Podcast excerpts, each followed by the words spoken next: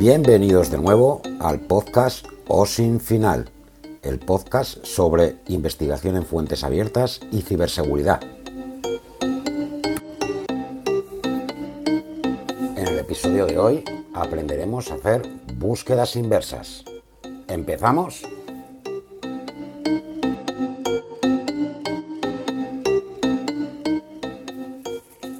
Todos conocéis el hecho de la cantidad de millones, tetramillones de fotografías digitales que se hacen. Vivimos en una época de la imagen.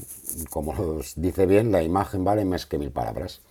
Ahora cualquiera en el móvil lleva una cámara acojonante y nos dedicamos a hacer fotos de todo aquello que vemos, que queremos publicar, que nos ha resultado gracioso, que queremos recordar.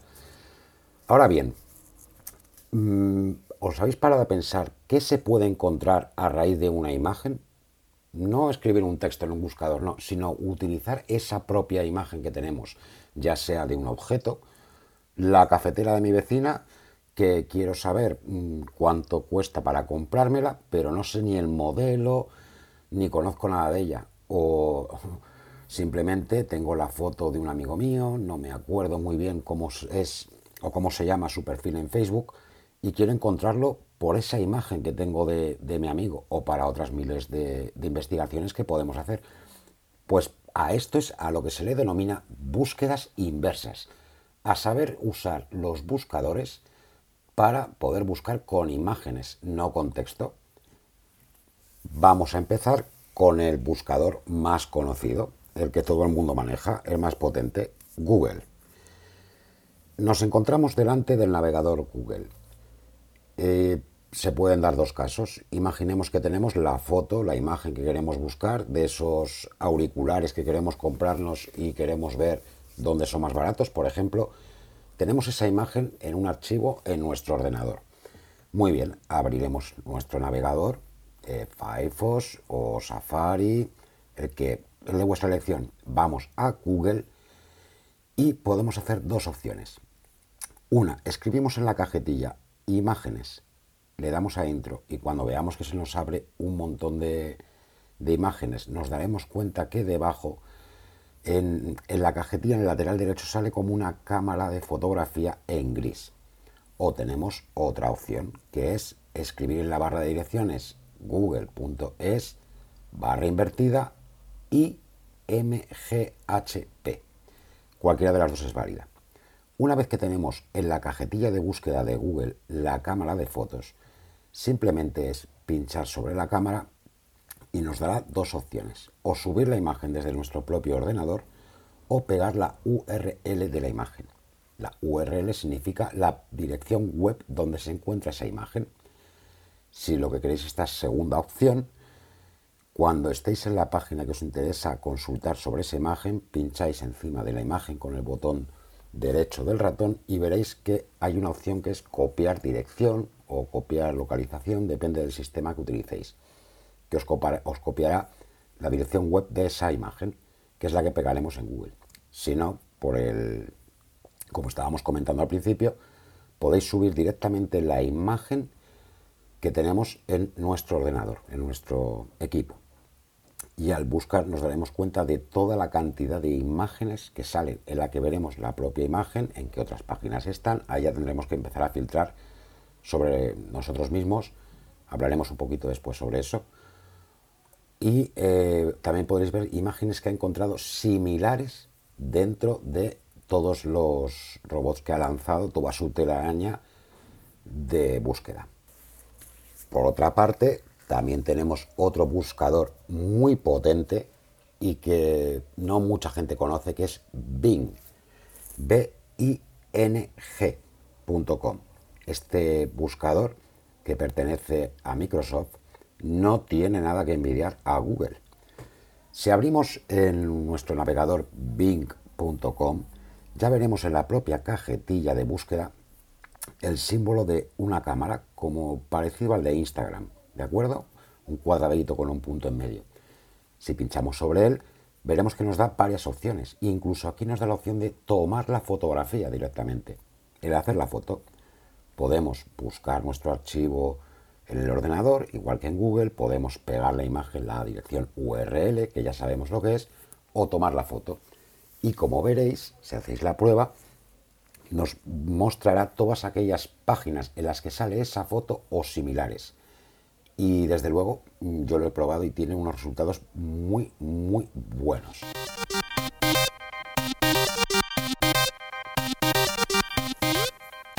Ahora voy a enseñaros un buscador que seguramente desconozcáis. Es Yandex. Este buscador es ruso. Sí, como estáis oyendo, ruso. No tengáis miedo porque no hay que escribir en cirílico. Eh, su dirección es Yandex con Y, Y A N D E X.com, yandex.com y simplemente con que probéis a ponerlo en vuestro navegador, lo veréis, es bastante visual y veréis que tiene exactamente las mismas opciones que en Google, como hemos visto, y que en Bing. Simplemente que este utiliza mm, el buscador eh, ruso. Y no es nada malo, la verdad. Eh, incluso si ponéis para hacer la prueba una foto vuestra, veréis cómo encuentra millones y millones de fotos similares. Es lo bueno de usar varios buscadores porque aunque no os lo creáis, no todos os van a ofrecer los mismos resultados. Simplemente si los adaptando, ir buscando y ver con cuál os manejáis mejor o cuál creéis vosotros que es el que mejores resultados os da. Eso ya lo dejo a vuestra elección. A mí siempre me ha gustado ir buscando en varios a la vez. Y vamos a seguir con otros bastante curiosos. Este es el caso de, por ejemplo, Tinay, t i n e y ecom Los enlaces los iré dejando aquí debajo del post y también los tendréis en el blog o sinfinal.blogspot.com. En este buscador, en tinay.com, la verdad que es bastante interesante, porque si colocamos la imagen y hacemos una búsqueda, no solo nos va a ofrecer, eh, el sistema es prácticamente igual que el resto, por eso no os lo explico, pero este no, es, no nos va a ofrecer solo las imágenes similares, sino que podremos hacer un filtraje. Podemos filtrar por la más antigua, la más moderna, la de mayor tamaño. Incluso nos puede mostrar si estas imágenes pertenecen a un stock de fotografía, de Adobe, por ejemplo, o si pertenecen a un stock de licencia gratuita como Creative, por ejemplo, que es eh, lo bueno de este buscador, que podremos ver si esa imagen que estamos buscando es una imagen de las que se distribuye gratuitamente, es una imagen que ha habido que pagar por ella, con sus consecuentes derechos de autor, e incluso la podemos filtrar por las que más se parecen y menos se parecen. La verdad que es una herramienta bastante interesante y os aconsejo que juguéis con ella, os metéis, que vayáis probando, porque da resultados bastante, por no decir muy, muy buenos.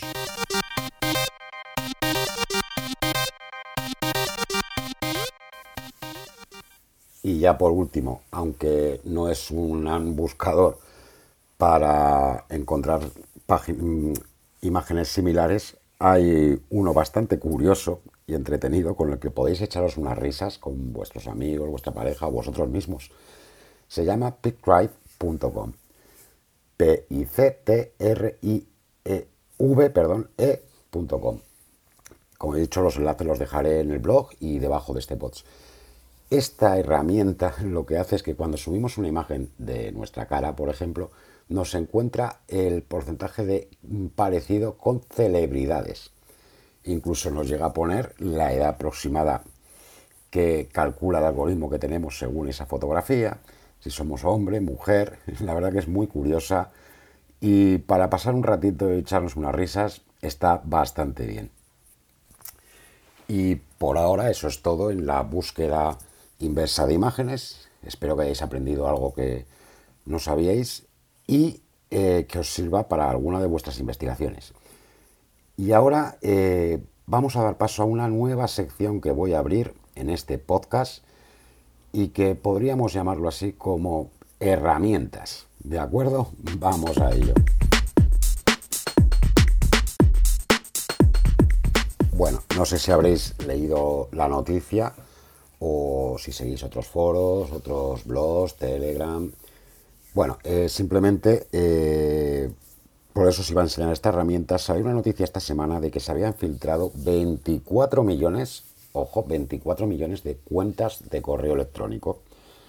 Es algo habitual que esas cuentas, cuando son hackeadas, cuando se descubre el usuario, contraseña, se van publicando en distintos foros de hacker, en la deep web, en la dark web, bueno, en varios sitios. Pero eh, tenemos una herramienta muy buena para conocer si nuestro eh, email ha sido hackeado. Figura eh, con su contraseña en alguna de estas páginas. Y esta es, son, os voy a dar dos páginas. Una es hiveibeenpwned.com. Os dejaré el enlace, como he dicho, en el blog y debajo de este post, en el que simplemente escribiremos nuestra dirección de correo electrónico, Hotmail, de Gmail, la que sea, eh, le damos y veremos si nos dice si esta figura en alguno de estos listados o no. La otra página, otra herramienta muy interesante es dentro de la página cybernews.com. En arriba, en el menú veréis Tools y hay una de las dos opciones que os sale que es Personal Data Leak Checker, que hace exactamente lo mismo que Have I Been Pwned. De vez en cuando está bien entrar en estas herramientas y comprobar nuestros correos electrónicos, que vemos que hemos sido hackeados, que figuramos en nuestras listas, tampoco hay que ponerse los pelos de punta, igual no se utiliza para nada, pero sí que es conveniente que cambiemos nuestras contraseñas. Que por cierto, en otros episodios hablaremos de esto, de las contraseñas y de los gestores de contraseña. Bueno, y hasta aquí el episodio de hoy. Espero que os haya gustado, que hayáis aprendido algo y que sigáis eh, suscribiéndoos a este podcast, igual que viendo el blog del mismo. Muchas gracias por haberme escuchado, por estar ahí y porque entre todos intentemos hacer una mejor ciberseguridad. Nos vemos en el siguiente episodio.